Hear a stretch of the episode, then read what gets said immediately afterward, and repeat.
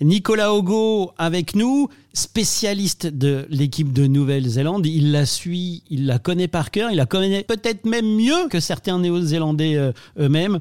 Nicolas, la Nouvelle-Zélande va encore être en finale. Qu'est-ce qu'on peut encore dire sur cette équipe de Nouvelle-Zélande que finalement, malgré tout, on aime? Oui, effectivement, la Nouvelle-Zélande, c'est un mythe.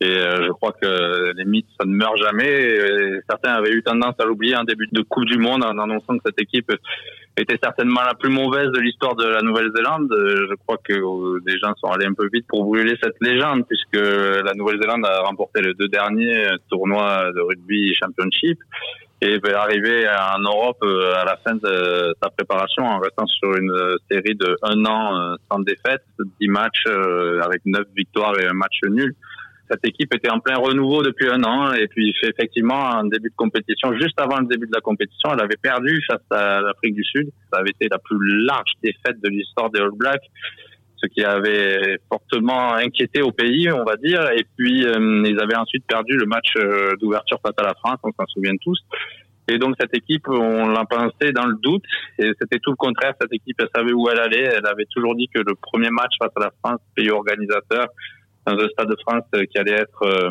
en ébullition euh, serait compliqué à gagner. Donc, elle se projetait sur l'ensemble de la compétition avec des joueurs qui étaient blessés en début de compétition et qui sont revenus, notamment pour le match face à l'Italie.